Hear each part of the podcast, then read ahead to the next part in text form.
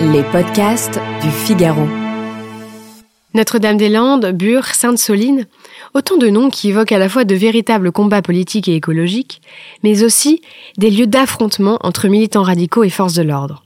Alors que certains politiques appellent à une écologie de combat, la crise climatique doit-elle nous enjoindre à la révolution?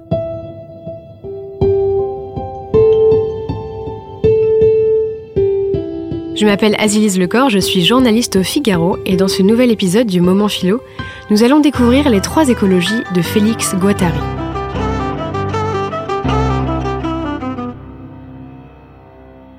Le psychanalyste et philosophe qui a participé aux événements de mai 68 et s'est engagé dans les mouvements écologistes appelle de ses voeux une nouvelle gauche antiproductiviste.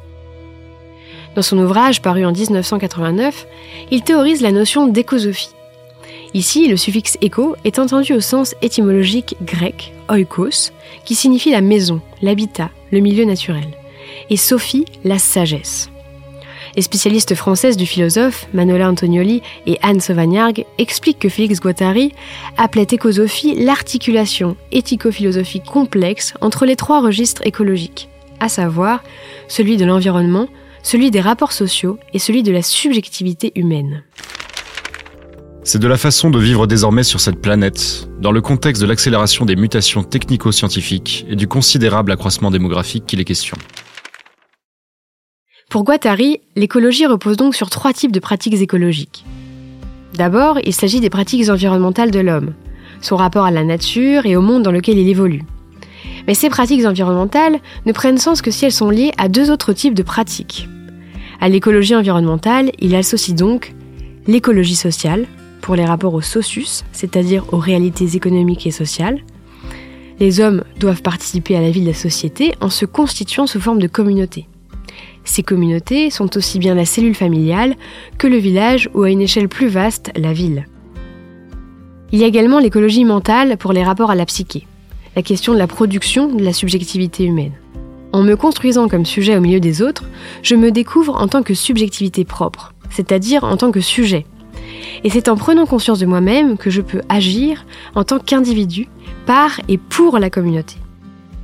Pour l'intellectuel, la seule réponse véritable à la crise écologique est d'opérer une authentique révolution politique, sociale et culturelle, réorientant les objectifs de la production des biens matériels et immatériels.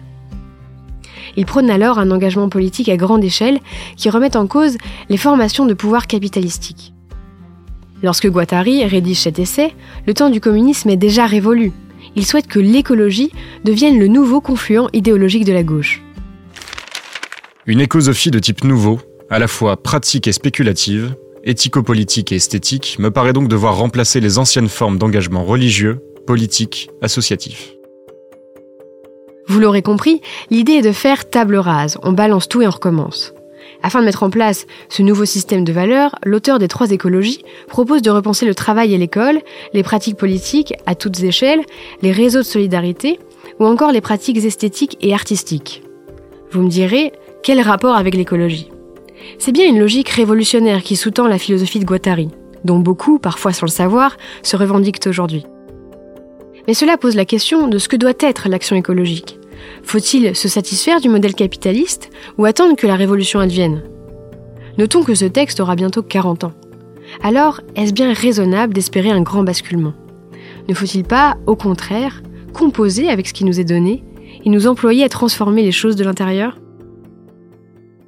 Je vous laisse sur ces réflexions et n'oubliez pas, si ce podcast vous a plu, retrouvez le moment philo sur lefigaro.fr et sur toutes les bonnes plateformes d'écoute.